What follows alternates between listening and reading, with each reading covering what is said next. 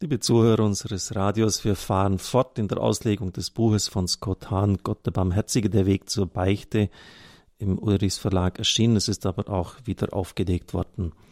Nach klassischer Definition ist die Sünde die Abwendung von Gott zu den Geschöpfen hin. Nicht, dass die Geschöpfe schlecht wären, sie sind wirklich gut, weil Gott sie geschaffen hat. Schlecht ist nur unsere Entscheidung, uns mehr an ihnen zu erfreuen, als Gott zu lieben seinen Willen zu tun und seine Gebote zu halten. Ein Geschöpf an die Stelle Gottes setzen, das bezeichneten unsere Vorfahren mit dem Wort Götzendienst. Jede Sünde ist in gewisser Weise ein Götzendienst. Das Geschöpf wird dem Schöpfer vorgezogen, die Gabe dem Geber. Diese Welt ist so wunderbar, dass sie uns in den flüchtigen irdischen Augenblick unseres Lebens leicht schmackhaft wird und wir dabei unsere letzte Bestimmung vergessen. Wie leicht vergessen wird, dass wir im Exil sind, weit weg von zu Hause leben. Und wir wünschten, wir könnten es uns in unserem Land bequem machen, egal was es uns kostet. Übrigens sagt der Apostel Paulus einmal, ich glaube im Philipperbrief, unsere Staatsbürgerschaft ist im Himmel, Politeia im Griechischen. Auch ein interessanter Ausdruck. Wir sind also Staatsbürger des Himmels. Dort ist der eigentliche Pass für uns gültig. Dort gehören wir eigentlich wenn man das mehr bedenken würde, ich glaube, dann würden viele nationale Konflikte auf der Erde hier bei weitem keine so große Rolle spielen, wie es derzeit der Fall ist. Es ist kein Zufall, dass im Verlauf der Heilsgeschichte viele Male von Vertreibung, Exil, Pilgerschaft oder ziellosen Umherziehen die Rede ist. Adam und Eva wurden aus dem Garten Eden vertrieben. Kein musste aufgrund seines Brudermordes sein Heimatland verlassen und rast und ruhelos auf der Erde leben. Noah ging für die Sünden der Welt in die Arche, während alles Land vom Wasser überspült wurde. Die Leute von Babel erhoben sich im Stolz gegen Gott, den Herrn, der sie, Zitat, von dort aus über die ganze Erde zerstreute. Abraham lebte wohlhabend im chaldäischen Ur, bis Gott ihn rief, eine unglaubliche Reise in ein fernes Land anzutreten. Genesis 12.1, das ist übrigens das erste Wort an Abraham. Wissen Sie, wie es heißt? Zieh weg aus deinem Vaterland. Also Gott entwurzelt ihn aus deinem Heimat, aus deiner Heimat, aus deinem Clan, deiner Familie, also eine dreifache Entwurzelung, die vorgenommen wird und er muss dann wie ein heimatloser Aramäer umherirren von einem Ort zum anderen. Das war auch damals nicht unbedingt etwas Begehrenswertes, sondern eher die feste Stadt, der feste Wohnsitz und nicht ständig neu äh, seine Habe an einen anderen Ort transferieren zu müssen. Die Menschen Gottes sind immer route.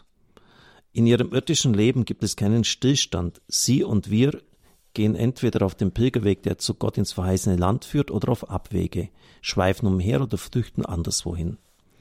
In diesen historischen Ereignissen sahen die frühen Christen Typen, das heißt symbolische Bilder für geistliche Wirklichkeiten. Israels Sklaverei in Ägypten symbolisierte für sie die Menschen in den Fesseln der Erbsünde.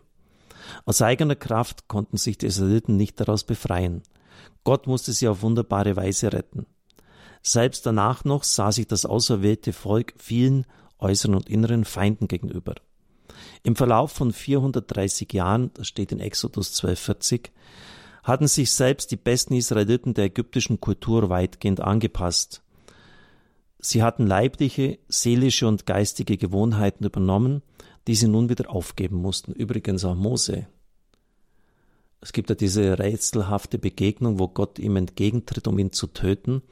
Und seine Frau Zipora lässt dann die Kinder, die sie geboren hat, mit ihm gezeugt wurden, beschneiden. Also er hat offensichtlich gar nicht mehr gewusst, wo gehöre ich jetzt eigentlich hin. Er war ja am Hof des Pharao aufgewachsen, und dann hat er nicht einmal das Symbol des Bundes, die Beschneidung an den von ihm gezeugten Kindern vollzogen.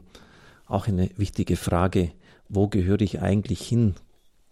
Wo ist meine Heimat, meine religiöse Heimat? Auch deswegen hatte Gott ihnen geboten, bestimmte Tiere zu opfern, nämlich genau jene Tiere, die im heidnischen Ägypten als Götter verehrt wurden. Durch diese Opfer sollten sie gewaltsam ihren früheren Untreu gegenüber Gott absagen in die sie durch die Übernahme ägyptischen Aberglaubens gefallen waren. Gott wusste, dass Gewohnheiten, die sich Jahrhunderte hindurch entwickelt hatten, nur unter großen Schwierigkeiten wieder auszurotten waren. Deshalb legt er Israel ein strenges Gesetz vor, eine umfassende Lebensordnung, die neue bis ins kleinste festgelegte Richtlinien für Essen, Hygiene, Sexualität und Gottesdienst enthielt. Dieser neue Weg war für das auserwählte Volk nicht leicht. Ja, vielen erschienen die Jahre der Wanderung durch die Wüste noch schlimmer zu sein als die Jahrhunderte der Unterdrückung und der Sklavenarbeit. Nostalgische Erinnerungen an die Zeit der Sklaverei, als sie zumindest nur etwas im Magen hatten, kamen hoch.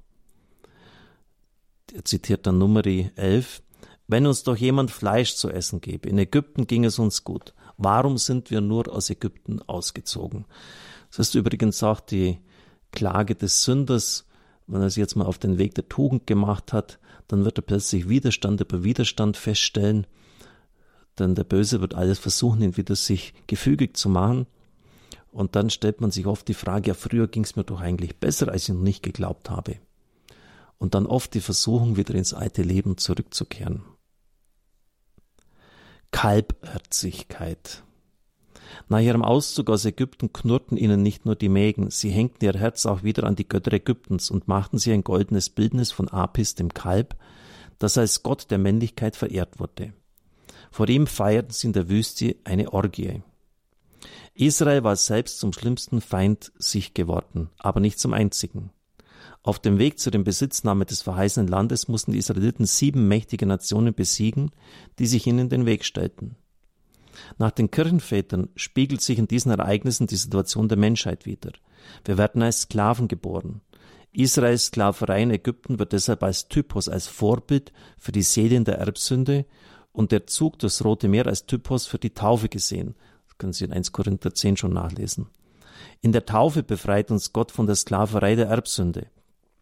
Doch unter ihren Nachwirkungen der zurückbleibenden Begehrlichkeit leiden wir noch immer.